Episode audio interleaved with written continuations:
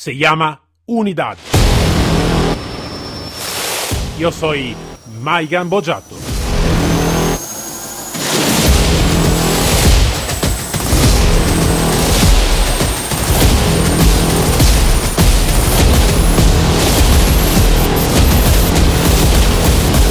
Unidad K9.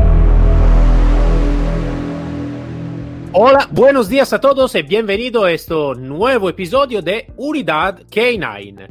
Como siempre yo soy Mike Gambojato y hoy tenemos un profesional un poquito diferente. ¿Por qué digo diferente? Porque usualmente hablamos con entrenadores, con guía, con uh, doctor en, en, en, ciencia de olfato de perro. Hoy hablamos con un profesional que va ad ayudarnos como, como entrenadores y todo a crear las unidades. Tienes herramienta para crear las unidades, pero no quiero de adelantar más de esto. Antes de todo, él se llama Rafael Batista y es el cofundador de Top Dog Internacional. Buenos días, Rafael. Hola, buenos días, Maibun. ¿Qué tal? ¿Qué tal? ¿Todo bien? ¿Todo bien? ¿Y tú, todo bien? Todo bien, todo bien. Perfecto. Todo bien. Ver, Habíamos hablado que tú eres eh, un profesional un poquito diferente del usual que, que tenemos en, en, nuestro, nuestro podcast. Y bueno, esto me gusta, me encanta, porque es sí. algo, es un punto de vista diferente. Es algo sí. que puede ayudarnos muchísimo para crear Ajá. unidades eh, eficaces y eficientes. Entonces, Rafael, Ajá. cuéntame un poquito la tu historia y de qué estamos hablando. Bueno, mi historia, mi historia, bueno, eh, mi historia con los perros empieza desde muy pequeño. Yo siempre he sido amante de los perros, bueno, como casi todos los, que, los que tú entrevistas, ¿no? Y bueno, hace unos 5 eh, o 6 años eh, me empiezo a aficionar un poco al tema del Mondio Ring. Eh, me hago de un Malinois y me empiezo a aficionar un poco a, al Mondio. Y bueno, eh, casualmente conozco a, un, a uno de los fabricantes más antiguos y con más prestigio del tema de, material, a Philippe Clement. Y de ahí pues eh, nace la idea de, formar, de fundar esta, nueva marca, Top Dog, eh, para llegar un poco a clientes un poco más particulares y para hacer el tema de arnés para seguridad y demás. Ahí empieza todo. Un poco vale. de casualidad, ¿no? Que nos conociéramos. vale, vale, vale. Entonces, lo que estamos hablando, claro, es esta es herramienta, herramienta necesaria y útil por llegar al éxito, al éxito que puede ser un éxito deportivo, un éxito operativo. Sí. Um, y para mi experiencia, yo sé, conozco muy bien que uh, se necesita una herramienta correcta para, para, llegar al éxito y como todos, uh, en todos los profesión, la, el profesionismo en general, uh, herramienta correcta por, puede llegar a entrenamiento correcto. Entonces es esto de lo que estamos hablando en este momento, ¿no? Sí. Entonces de herramienta. Sí. Um, desde, me has dicho, es, exacto. ¿Desde cuántos años estáis eh, activo? ¿Me has dicho? Pues eh, unos 5 o 6 años más o menos que estamos fabricando este tipo de, de material. Y la cosa buena es que por primera vez estamos también cerca porque estamos todos en Málaga, ¿no? Entonces, estamos por la primera cerquita. vez. Estamos muy cerquita y, eh, y, en un buen sitio también. Este es un buen sitio. Eh, usualmente sí, sí. voy a hablar siempre con o el norte de la España o a veces la Argentina, el México, eh, el Uruguay y todo. Entonces estamos siempre sí, muy lejos, ¿no? Esta vez estamos cerca. Esta vez estamos muy cerquita. Casi podíamos haber quedado. Exacto. Bueno, Rafael, um, lo que me, me me, me, sorprendió también es que la, tu marca se llama Top Dog y no va a llamar el, el nombre K9, K9, ¿no? Entonces esto me, me gusta, me, me, da, a diferencia de, de, lo que se puede pensar, en realidad me, va a tener más curiosidad a mirar sí. toda la herramienta porque ahora las palabras K9, K9 es demasiado utilizada para La tenemos hasta la sopa, ¿no? Como se suele decir. Esto. Entonces, eso es un, también un, un, éxito que quiere que tener este podcast de crear un poquito de cultura de los K9. Sí, Pero sí. muy bien, y esta palabra. Entonces, aparte el, el, la letra, el número, ¿no? El K9, K9. Uh, para ti, que tú estás en este mundo, ¿no? en el mundo del perro de trabajo, en realidad, el perro de, um, de deporte o operativo, ¿qué significa para ti la palabra K9, K9? A ver, para mí la palabra K9, para mí, desde mi humilde punto de vista, porque, bueno, en este sentido, a lo mejor cualquier adiestrador de los que tú has entrevistado eh, tiene mucho más nivel para contestar que yo, pero bueno, para mí es un perro de utilidad, es un perro funcional. Eh, puede ser desde un perro de la Marina de los Estados Unidos hasta un perro policía, un perro detector, un perro de búsqueda, cualquier perro que, no, que nos dé una utilidad, ¿no? sí, sí, sí, claro. Creo yo. Aunque ya hoy día, como tú dices, la palabra se ha prostituido un poco y ya, bueno, ya eh, cualquiera le pone una arnesca 9 a cualquier tipo de perro, ¿no? Eh, en fin, sin desprestigiar no. a ningún perro, ¿no? Te puedo decir que me ha gustado bastante que no se llama K9. En realidad, porque muchas veces, cuando también hablando con gente que no es del, del sector de lo, de, del entrenamiento y todo, piensa muchas veces que K9 es simplemente una marca de arnés, no es sí. eh, el perro de utilidad, ¿no? Entonces, sí, sí. entonces esto lo que muchas veces va a ocurrir. Pero bueno, vamos a entrar un poquito más en la, tu profesión. Um, se quiere de contarnos un poquito cuáles son tus mejores resultados que tú has tenido en esto, en esto camino que tú has empezado más o menos cinco años atrás. A ver, bueno, eh, yo espero que estén por llegar todavía.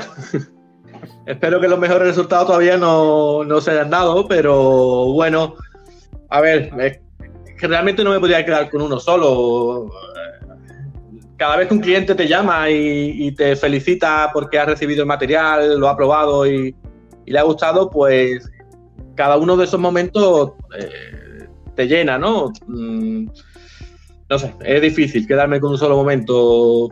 Eh, quizás, bueno, el, el, arnés multifuncional que estamos fabricando, que la verdad es que está introducido en muchas empresas fuertes de seguridad, en muchos cuerpos de policía, y es un artículo relativamente nuevo de los que tenemos, pues quizás sea el, bueno, uno de los, entre comillas, éxitos que, que más me, me, llena, ¿no? Pero claro, bueno, no, claro. no, no, lo sé que puede ser muchos, ¿no? Entonces, es difícil. Cada es vez que un cliente te llama y te felicita es, es, un, es una victoria. Yo ya que creo que esto es uh, un grande éxito en realidad, porque cuando sí. uno te llama y te, te, da las gracias ¿no? por, uh, por sí. la herramienta que ha utilizado, eso significa que ha hecho un buen entrenamiento claro. y en mi punto de sí, vista un buen entrenamiento va a significar que esto, esta unidad, si es unidad de seguridad o, de búsqueda de todo, va a salvar vidas. Entonces es como una rueda, ¿no? Que va a girar sí, sí. y todos son parte de esta rueda de, de, de, sí, para comprometerse pues después a, a, a, hacer la única cosa que hace, la mejor cosa que puede hacer una unidad que es la prevención y salvar vidas, ¿no? Entonces sí, que es un grande éxito. Estar aquí, que entrevistándome tú, pues es otro éxito también, ¿no? Eh, Gracias. Por supuesto. Gracias.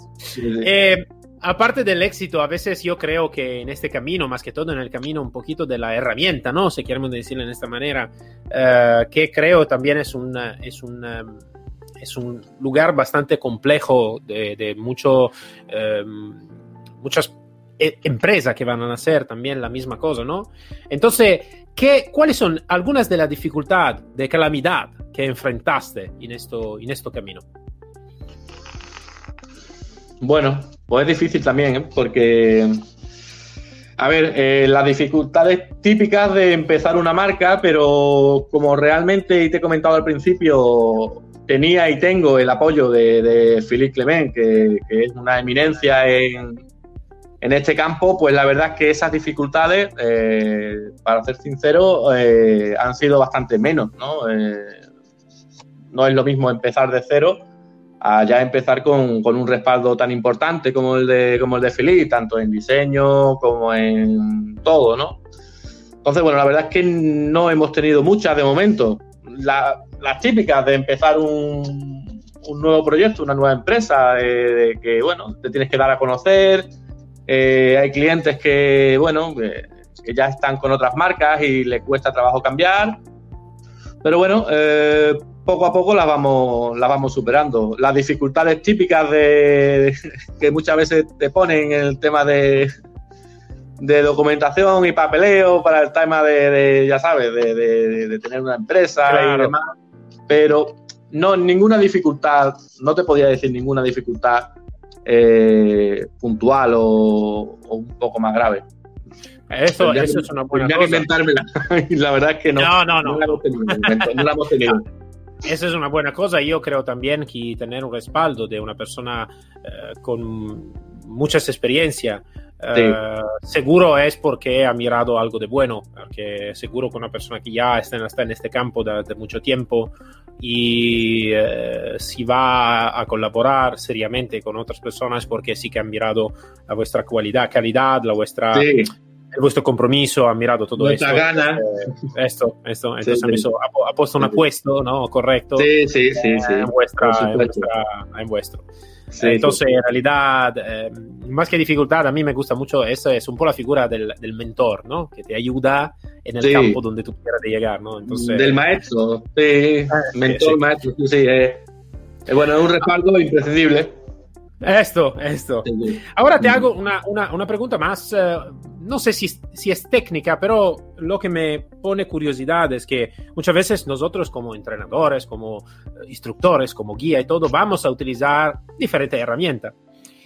Eh, usualmente, pero no, no es que paramos mucho a pensar dónde llega esta herramienta, ¿no? Entonces, um, ¿cómo se diseña y se construye el material para la unidad K9? Entonces, ¿cómo, cómo empieza la construcción del material, el proyecto por el material?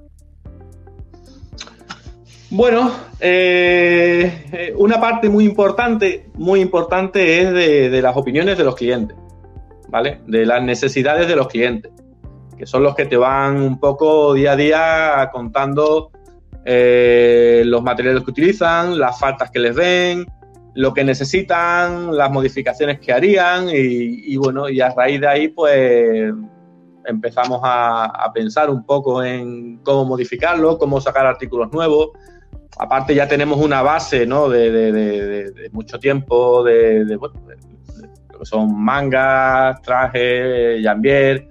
Eh, pero bueno, sobre eso siempre intentamos de, innovar un poco en base siempre a lo que los clientes nos piden. Eh, tenemos muchos artículos eh, basados en, en, ideas de los clientes, que nos han dado los clientes, oye, pues este mordedor yo lo haría de esta forma porque así es más cómodo para el perro y en fin, vamos un poco investigando, probando nosotros también, siempre antes de que el producto salga. Y bueno, yo creo que esa es la, base principal del diseño, es esa. Eh, es un poco escuchar al cliente. Porque al final... Entonces, tú me estás diciendo que realmente esto puede ser algo de interesante por lo que son un poquito del trabajo, ¿no? También eh, a nivel eh, general, que puede ser de deporte o de, de operativo, de utilizar las, los materiales y después como si escribir a la, a la, al fabricante, decir, oye, esto sí que es bueno, esto necesito que mejorarlo en esta manera y esto todo. ¿Por qué? porque esto, esto, esto puede ser bueno porque yo ejemplo es algo que es abajo de los ojos de todos, ¿no? De, de, de la, como se dice, de, el customer care, ¿no? Eh, todavía nunca pensé de, em, parece increíble, ¿no? Pero voy a utilizar todos, cuando estamos en policía ahora o siempre, y después sí que digo si es bueno o es malo el producto, pero nunca voy a poner, o pocas veces he puesto la, ¿cómo se dice? La, el enfoque en el explicar más si está algo que no me gusta o si está algo también que va bien, ¿no? Sí. Pensando de decir, hoy sí, el mi aporte sí que puede mejorar también el producto por la empresa y el producto por la empresa, claro, puede, mejorar también el entrenamiento por los demás. Esto es, algo de interesante, por ejemplo. Sí, es algo de interesante que, que que, que, es una, que, puede, que puede ser útil para todo que lo, que van a escuchar de esto para decir, hoy, si está algo, va a escribir el fabricante, ¿no? Entonces... Claro, mm. es muy importante para el fabricante, ¿eh? para nosotros por lo menos lo es, es eh, imprescindible, diría yo. Es más, si los clientes no me llaman, eh, yo procuro siempre de llamarlos a ellos y preguntarles cómo le ha ido, qué han visto, qué no han visto, porque creo que es la mejor forma de, mejorar eh, los, productos. son los clientes los que lo utilizan. Tú puedes, puedes fabricar un producto que te guste mucho a ti, eh, y después no serle útil a los clientes. Eh, entonces, al final tienes que fiarte de lo que te digan los clientes y, estar mucho encima de ellos, con mucho contacto con ellos y claro, es la misma forma. Mm. La, la, al final, cuando tú, tú me, antes me, hablado, me hablaste de, de, esta, de arnés y después quiero saber más de, de este entonces es un material, lo que tú me has dicho, bastante eh, novedoso, ¿no? Entonces, de, innovación y todo. Cuando, cuando vosotros vais a crear algún prototipo, no sé si se dice en, español también. Prototipo, sí, prototipo, eh, después, ¿quién lo va a comprobar este prototipo? ¿Está alguien que vosotros conocéis eh, o lo dejáis a alguna, em, algunas personas que vosotros tenéis confianza o alguna unidad operativa de policía, todo? Entonces, ¿cómo, cómo está el procedimiento cuando está el prototipo hecho? Después, ¿cómo va la, prueba de este prototipo? Pues mira, esto, eh, tanto el arnés como cualquier otro producto nuevo, empezamos con la fabricación, el diseño. Y cuando empezamos a tener ya los primeros prototipos, pues, a ver, aparte, eh, este señor Philip que te comento, mi cofundador de, de él, tiene todos los, a ver, eh, todos los permisos y toda la potestad de poder hacer pruebas y de poder eh, sacar material de, seguridad a la calle, porque eso no es una cosa que lo puede hacer cualquiera. Una vez que ese proceso está terminado, pues empezamos a, probarlo con los clientes. Eh, clientes, amigos, conocidos, mm, los clientes más allegados, pues empiezan a probar el producto y ya empiezan a salir los defectos que siempre salen al principio con los prototipos. Y sobre eso empezamos ya a modificar hasta que, bueno, a lo mejor pues en cuestión de un año pues tenemos ya un, modelo ya terminado y ya pues listo para, salir a la calle, ¿no? Entre los clientes que los prueban, pues desde un club de Mondio Ring hasta un guarda de seguridad particular, hasta, algún policía que lo pruebe particularmente, en fin, eh, testear lo que se llama, ¿no? Esto tenemos curiosidad porque muchas veces, em, eh, no te voy a esconder que probé muchas, máscaras, muchas marcas, ¿no? También de, entrenamiento y todo. Y eh, alguna estaba eh, prácticamente claro que, como decir, parece algo creado por la operatividad para un perro que necesita que hacer algunas cosas. y después, cuando lo vas a comprobar, es algo que uno dice, sí, ma, ¿esto lo han comprobado antes o simplemente lo han hecho y lo han puesto en la calle, ¿no? Como tú dices. Sí. Entonces, eh, y esto es algo que, va, que me ha ocurrido bastante veces, ¿eh? ¿no? Que, que, uno va a comprar el producto que parece súper profesional y después le dice, no, ma, esto no, no, ha comprobado nada, porque es imposible que lo han comprobado, porque si no, vale, lo que ha hecho mi perro en 30 segundos eh, sí, sí, sí. perro, ¿no? te entiendo, te entiendo. Eh, sí. Eso, eso, es algo de, importante, ¿no? También un poco a lo que, lo que te comentaba antes, que tú puedes crear un producto, un arnés, un collar o cualquier otro producto que a ti te guste mucho personalmente, por, el diseño, porque has dado con un diseño que te gusta mucho, pero realmente después de ese diseño quizás no sea funcional. Entonces, eh, tienes que modificarlo, aunque aunque el diseño original sea el que a ti te gusta, pero bueno, tienes que modificarlo porque los clientes eh, te han dicho que este cierre aquí no va bien o este velcro aquí molesta o en fin, y eso al final lo tienes que modificar si quieres que crear un buen producto. Si no quieres crear un producto que vendas cuatro y después no vuelvas a vender ninguno más. Eh, no hay otra forma. No conozco otra forma. Eh, y así lo hacemos en todo, en todos los productos. Desde un mordedor hasta un arnés, hasta, hasta un traje, hasta lo que sea. ¿Cuál es el vuestro producto que, de, punta, ¿no? De, más que, vais a vender? Bueno, quizás por precio y por, utilidad, los mordedores, quizás, ¿no? Un mordedor eh, que se utiliza para entrenar, como premio, como motivación. Y bueno, y que son productos relativamente baratos, quizás sean los que más se vendan, ¿no? Después el tema de los arnés, de los trajes y todo esto ya son cosas un poco más específicas, más caras, y entonces se venden menos. Pero quizás lo que más se vende pues son los, pelotas motivadoras o los mordedores, son los productos que más se venden. Correa, en fin. Ah, eh, ahora te, hago una, pregunta que es... Eh, eh, no sé si tú la puedes contestarme porque es algo que, como se puede decir, necesita que mirar alguna estadística o conocer también los clientes a veces, ¿no? Sí. Eh, te lo digo para mi experiencia como policía en Italia. No sé cómo es aquí en España, pero en Italia las policías no es que tengan muchos recursos, ¿no? Y todos los dineros van, están todo al mando y a los agentes o las unidades llega poco de este dinero, Sí. ¿no? Sí, sí. Entonces también el material que está utilizado para la formación es un material horrible. No me lo puede Ajá. creer, es un material horrible. Como arnés, como, como todo, es horrible, horrible. Sí. Entonces está mm, todas la, la- la- la- lo- lo- lo- lo- los- la- las guías o los instructores que realmente se van a comprar algo para su cuenta, ¿no? Yo también, yo casi no tenía nada de lo que me, que me di- dieron eh, en policía. Estaba la, la arnés que compré yo, estaba Sí, sí. la pelota que compré, eh, todo, todo, casi todo. sí, sí. Ehm, entonces, para mí, esta es una curiosidad, ¿no? Como clientes, tú tienes, eh, entonces la, la- la policía o la Guardia Civil o la, van a gastar dinero en material como el vuestro, material de calidad, o están más los agentes que van a gastar más en este, en este sentido. Bueno, eh, a ver, eh, tenemos muchos clientes de, de las unidades de policía que vienen a comprar material. Eh, bueno, y compran buen material y, y- y bien. Ahora, ya lo que no te puedo decir es de dónde sale ese dinero, si es suyo o será de- claro. Eso la verdad es que no lo sé, no es, es una cosa que nunca me he parado a, a preguntarles, pero lo que sí te puedo decir es que tenemos muchos clientes de, de unidades de policía y, y compran buen material. Normalmente compran buen material y, y son buenos clientes. Pero ya te digo, no sé, ya el tema de, de- de dónde salen esos fondos, no lo sé, no lo sé. Supongo que será Se igual que en Italia, que se Eh, en Italia, del- sí, te puedo Sí. asegurar al 100% que llega da, da su Sí, bolsillo.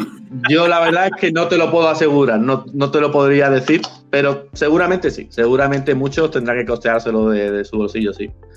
Esto yo creo que es algo que es importante. Ahora, claro, eh, voy a entrar yo, pero personalmente un poquito en polémica con esto, ¿no? Decir Sí. que yo eh, lo que pienso también es sobre tu intervención en ese momento es importante para dar a comprender cuánto la herramienta correcta necesita que estar.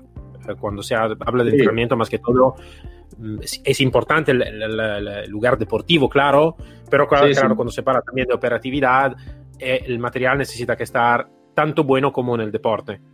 Y Sí. yo espero que mucha gente que puede escuchar este podcast, no son solo guía o instructores, puede ser que están gente que está en mando, puede aprender un poquito más, que a veces es bueno de gastar, puede ser un poquito más y tener material que no se destroza al primer día de entrenamiento Sí, y que es material que puede crear realmente o implementar mejor las Claro. actividades de la unidad K9. Yo Por tengo una idea, entonces ahora quiero de, de- de saber cómo tú la piensas. Yo, si necesito que hacer un trabajo de, de- de- de operativo con perro, no voy mucho a mirar cuánto es eh, y de gastar, no sé, 50 euros menos, pero tener un material que me se destroza y que no es un material que puede crear también daño al perro, al perro mismo. Quiero Sí. material de calidad. Esto es el mi pensamiento. Sí, el mío también. Es que estamos hablando de una cosa bastante delicada. Estamos hablando de, animal, de, un- ser vivo que por desgracia aquí en España no están muy valorados, pero bueno, en otros países sí es verdad que los tratan como un agente más. Eh, entonces, el material que tú utilizas para entrenar con él y, y para protegerte de él, o, o o cuando estás entrenando con él, para protegerte de, él o para protegerlo a él con un arnés, debe de ser buen material si al final quieres tener un buen, un buen perro y, que tenga uti- utilidad, ¿no? Pero bueno, es- realmente en este país todavía creo que esa cultura no existe.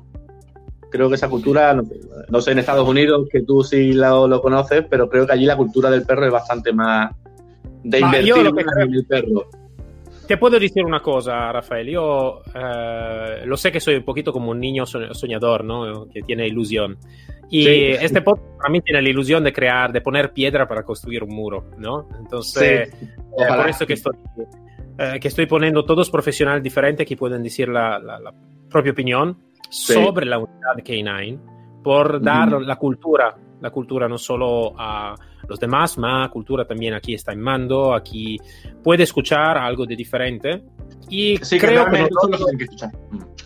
creo que nosotros también para, para cada uno, para su eh, posibilidad, ¿no? Yo como entrenador, otra persona como, como guía, tú como eh, cofundador y gerente o lo que sea, o director, sino, claro, ahora estoy hablando en general, de una empresa que va a construir material, tenemos la responsabilidad ¿no? de crear también esta cultura y de dar Sí. a comprender esta tipo Sí, de sí. cultura. Yo esto soy convencido al 100% y Sí. puede ser que soy un poquito como Don Quijote, ¿no? Que va a con molinos.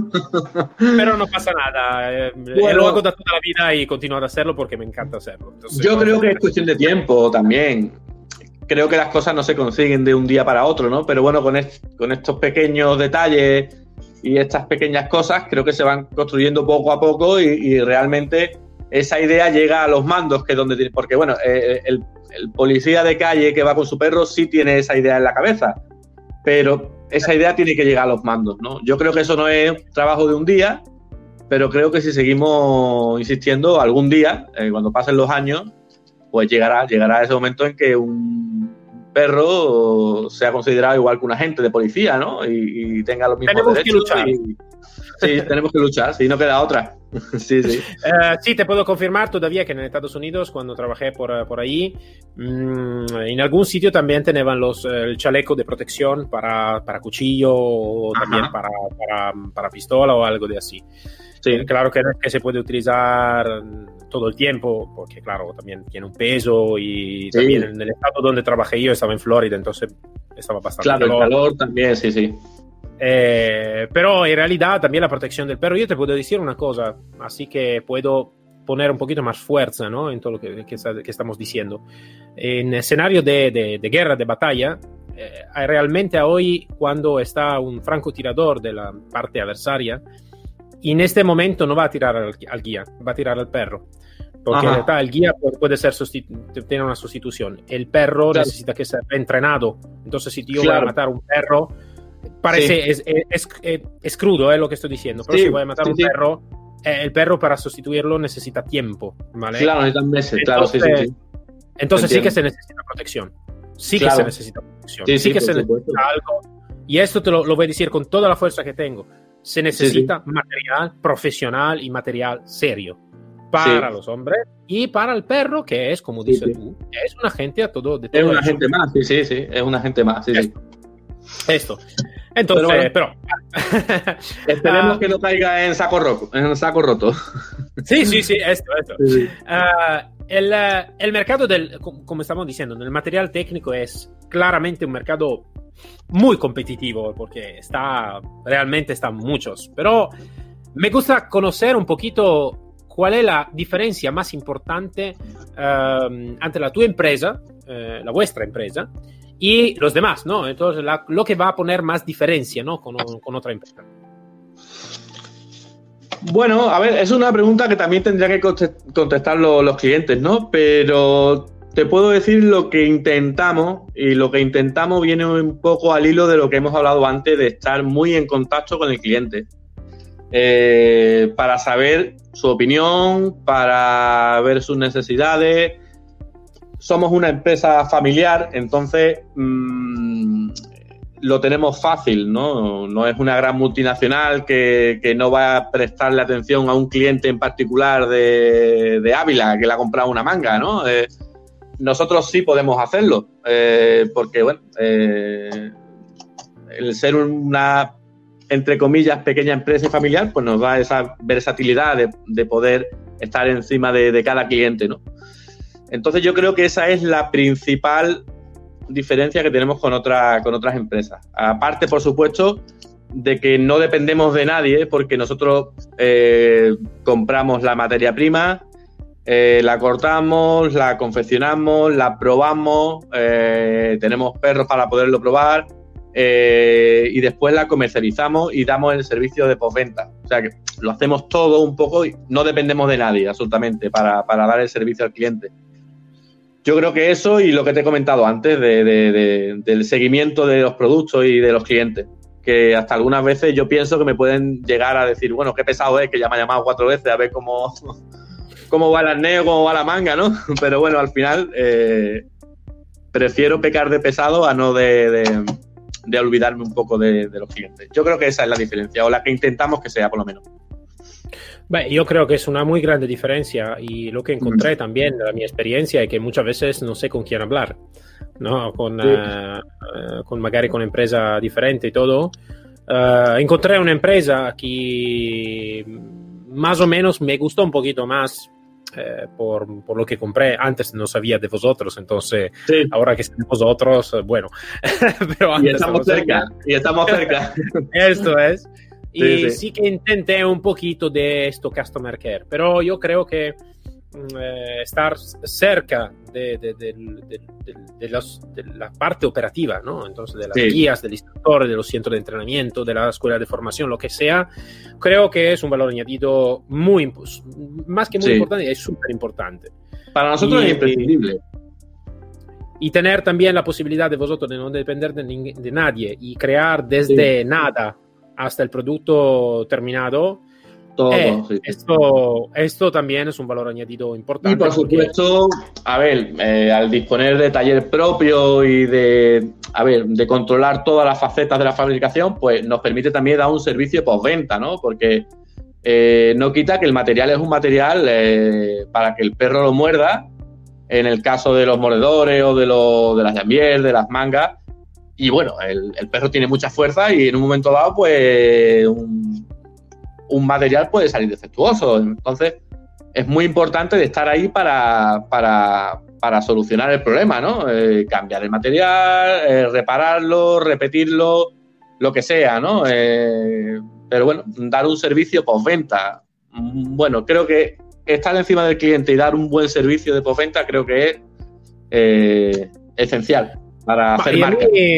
pensando, sí que me gusta lo de hecho de comprar y hacer mi utilización del material que, que, compré. Y después tener la posibilidad de hablar con alguien y explicar también si está una, eh, una necesidad diferente. Y algo que puede ser que eh, a veces me ha ocurrido, digo, sí, pero yo necesito este, necesitaría este, lo voy a buscar en internet, no lo voy a encontrar y tener alguien que digo, hoy yo tengo esta, esta necesidad. Puede ser quizás que otros tengan esta necesidad y tener del otro lado una persona que dice, lo tenemos en cuenta y lo vamos a mirar, ¿no? Eh, eh, esto, esto es como decir, material creado por y eh, co-creado con, ¿no? Co-creado, co-creado. sí, sí. Yo te puedo decir que a mí ese tipo de cosas es la que más me motiva. A mí personalmente es lo que más me motiva. Que un cliente te dé una idea, eh, tú desarrollarla y que después realmente llegues a dar y que el cliente te diga, oye, es exactamente lo que había pensado y es exactamente lo que necesito. Es una de las cosas que más me motiva, ¿eh? Porque, bueno. Yo creo que tú estás en el camino súper correcto y te puedo decir eh, también este. Yo, siempre trabajando en Estados Unidos, mira una cosa que me gustó muchísimo. Cada departamento de policía tiene como su mm, está como una isla eh, no no es eh, estatal en general como, como la Guardia Civil independiente y imagínate que un agente tiene una idea, ¿no? Un agente ahora, mm, no de K9, un agente en general, tiene una idea, dice, para mí, para mí es la uniforme o algo de la uniforme, se puede mejorar en esta manera. Uh, va a hacer toda su relación, la va a poner al jefe, al mando y todo, el mando elige de comprobarla por, no sé, una semana, una semana, una semana y medio, ¿vale? Va a traer dos o tres, agentes y la van a comprobar. Al final de la semana, semana y medio, si todo está, ha sido bien y ha sido correcto, esto va a entrar como parte integrante de la uniforme o de la operatividad. Si no ha sido mal, simplemente se va a descartar, no se va a usar. Se descarta y listo. Y esto a mí me gustó muchísimo porque muchas veces lo que puede ocurrir es que quien va a crear, a veces, ¿no? eh, puede ser que no tiene, pero no es por su falta, es que no tiene, puede ser una visión directa operativa, ¿no? Sí, sí. Entonces sí, sí. que la parte operativa también es importante de colaborar con la parte operativa, decir, oye, Rafael, sí, esto va perfecto, material perfecto, bien hecho y todo, pero en esta situación se ha creado este, este, este. Quizás en otra situación operativa sí que puede crearse este o con otro profesional, ¿no? Otro, otra unidades. Sí. Y tener del otro lado una mentalidad abierta, decir, vale, lo voy a comprobar, vamos a mirarlo. Para sí, mí sí. es un valor añadido como profesional, instructor, agente o lo que sea. Es un valor añadido increíble, increíble.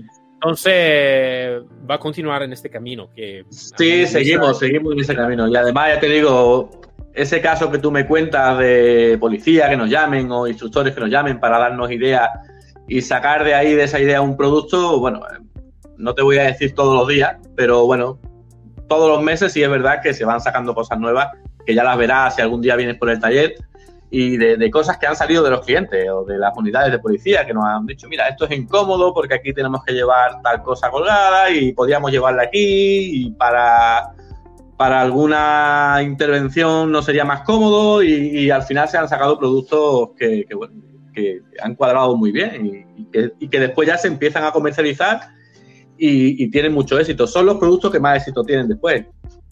Es claro, claro, claro. Bueno, Rafael, me ha gustado muchísimo tenerte aquí y hablar de este tema, eh, porque sí, sí. ha sido un, un, tema interesante, un tema que eh, es parte integrante de, lo, de las unidades K9, también si no es una parte operativa en el sentido, no estamos hablando, hablando de entrenamiento en este caso, o de cómo están percibidas las unidades en este país o lo que sea. Estamos hablando directamente de, de la herramienta que puede ayudarnos. Sí, ¿no? sí, sí. Entonces, muchas gracias Rafael por uh, tu presencia y gracias para, a ti, para haber compartido todo tu conocimiento. Muy bien, muchas gracias a ti, Maibu. Buenas tardes. Gracias y buenas tardes, Rafael. Gracias. Hasta gracias. luego. Para todos, nos hablamos el próximo episodio de Unidad K9 con un otro profesional y una otra historia. Hasta luego a todos.